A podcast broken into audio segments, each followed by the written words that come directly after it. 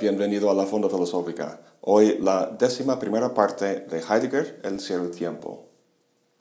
Hoy me topé con un colega de la universidad que no había visto en mucho tiempo. En la conversación me dijo que la próxima semana cumplía 80 años de edad y me quedé pensando que probablemente no le queda mucho tiempo más y que ha de estar pensando en su muerte. Yo a mis 50 años empiezo a pensarlo más, pues estoy más cerca del fin que del inicio. Y luego pensé, no, eso es precisamente como hay que no pensar en la muerte, al menos según Heidegger. En el último video hablamos mucho de la noción de la muerte como fin y que el fin del Dasein no es como el fin de otros entes en el mundo. Como dice Heidegger, el terminar a que se refiere la muerte no significa un haber llegado a fin del Dasein, sino a un estar vuelto hacia el fin. Tenga unos 50, 80 o 20 años de edad, apenas un hombre viene a la vida, ya es bastante viejo para morir. Mi amigo de 80 años está más cerca a la muerte que yo, a la muerte entendida como un acontecimiento que sucede a todos en algún momento determinado, es decir, a la muerte como una actualidad, pero los dos estamos en la misma situación ante la muerte entendida como una posibilidad. La muerte como posibilidad es lo que le interesa a Heidegger en tanto fenomenólogo y es lo que expresa con la frase estar vuelto hacia el fin. La muerte, en sentido fenomenológico, no es lo que me sucede al final de mi vida, sino que es aquello al que estoy dirigido o vuelto en todo momento de mi vida. Sabemos que la fenomenología describe cosas. Aquí lo que se describe no es estar muerto o el proceso de morir, sino cómo el Dasein se comporta a la posibilidad de su ya no ser. Entonces, cuando Heidegger habla de la muerte, no habla de ella como un biólogo o antropólogo. Este tipo de estudio es perfectamente válido para Heidegger, solo que su objeto de estudio es óntico, no ontológico. Un botánico te puede decir cómo una planta fenece y un médico cómo un ser humano deja de vivir, pero la muerte de Dasein es otro asunto. Esa es una cuestión ontológica que trata de la manera de ser en la que el Dasein está vuelto hacia su muerte. Es decir, no es una cuestión empírica, sino existencial.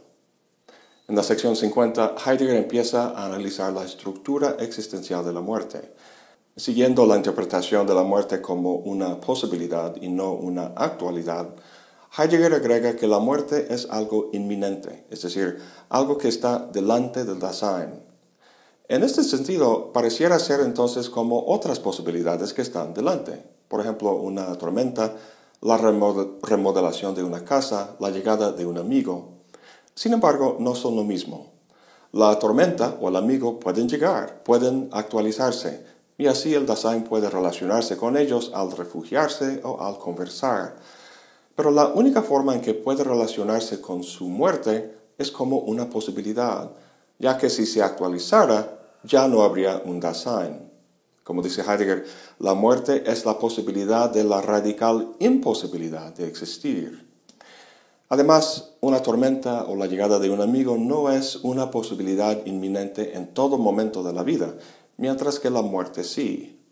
No hay momento en el que la muerte de Dasein no sea posible, ningún momento de su existencia que no puede posiblemente ser el último. Entonces, la posibilidad de la muerte se distingue de todas las demás posibilidades al ser aquella que condiciona cualquier otra posibilidad. Es la posibilidad de toda posibilidad, por así decirlo. Dado todo esto, Heidegger dice, la muerte se revela así como la posibilidad más propia, irrespectiva e insuperable. Más propia porque nadie más puede enfrentarse a tu propia muerte. Tienes que hacerlo tú. Por esta razón es también irrespectiva, en el sentido de ser un fenómeno no relacional. La muerte no es un trabajo de equipo, sino que cae sobre los hombros de un solo individuo, un Dasein en particular. Y es una posibilidad insuperable o inevitable, ya que es la condición de toda otra posibilidad. El Dasein puede superar la no llegada de un amigo, pero no su propia muerte. Ahora, recordemos que la mayor parte de la primera división tenía que ver con cómo el Dasein está en el mundo. Vimos que está en el mundo como aperturidad, lo cual consta de tres elementos. Primero, la proyección de posibilidades, que corresponde al existenciario de la comprensión y que constituye el aspecto existencial del ser del Dasein. Dos, su condición de arrojado, que corresponde al existenciario de la disposición afectiva y que constituye el aspecto fáctico del ser del Dasein. Y tres, el vivir de forma impropia en el anonimato público, que corresponde al existenciario del Dasman y que constituye el aspecto caído del ser del Dasein. Son estos tres elementos los que constituyen la estructura general del cuidado, que Heidegger define como anticiparse así, es decir, proyectar posibilidades, estando ya en el mundo, es decir, arrojado fácticamente, en medio del ente que, que comparece dentro del mundo, es decir, caído en el Dasman. Al comienzo de la sección 50, Heidegger dice que tenemos que entender la muerte en términos de estos tres elementos, y ya lo hemos hecho con respecto al primero de proyectar posibilidades. La posibilidad de la muerte es una de las posibilidades en las que el Dasein existe, anticipado de sí mismo. Lo curioso es que la posibilidad de la muerte es la única posibilidad que el Dasein no elige, que no proyecta. Y esto nos lleva al segundo elemento, la condición de arrojado y la disposición afectiva. Dice Heidegger, la condición de arrojado en la muerte se le hace patente en la forma más originaria y penetrante en la disposición afectiva de la angustia. Recuerda que el Dasein no se relaciona con el mundo de forma principalmente cognitiva, sino afectiva, a través de temples de ánimo. Los temples de ánimo, como el miedo, por ejemplo, siempre son relacionados con un objeto, pero la angustia no. Su objeto no es ningún ente dentro del mundo, sino el estar en el mundo como tal, un mundo cuyas posibilidades de existencia son condicionadas por la indefinida y omnipresente posibilidad de la muerte. A diferencia de las demás posibilidades que el Dasein puede proyectar, como estudiar un posgrado o hacer un amigo, la muerte nunca se realiza o actualiza en la vida, sino que emana, por así decirlo, como una sombra de trasfondo ante la cual las demás posibilidades se resaltan y se configuran, los diversos templos de ánimo son como un timón con el que nos guiamos entre las posibilidades de la vida. Pero la angustia es aquel que revela la posibilidad de la muerte y por tanto de mi vida en su totalidad. Al enfrentarse a la posibilidad de la muerte, al estar vuelto hacia el fin, como dice Heidegger, uno está al mismo tiempo, y gracias a ello, vuelto hacia la vida. Esto es lo que Heidegger quiere decir en la sección 48 cuando dice que la muerte es una manera de ser. La experiencia de la angustia resalta el carácter propio e insuperable, no solo de la muerte, sino de la vida misma. Resalta el hecho de que el único responsable de la vida de uno es el mismo Dasein y no un otro anónimo.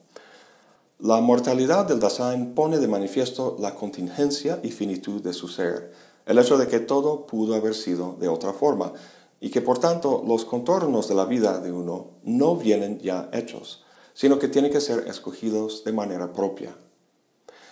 Lo que hemos descrito aquí es una manera auténtica de ser hacia la muerte.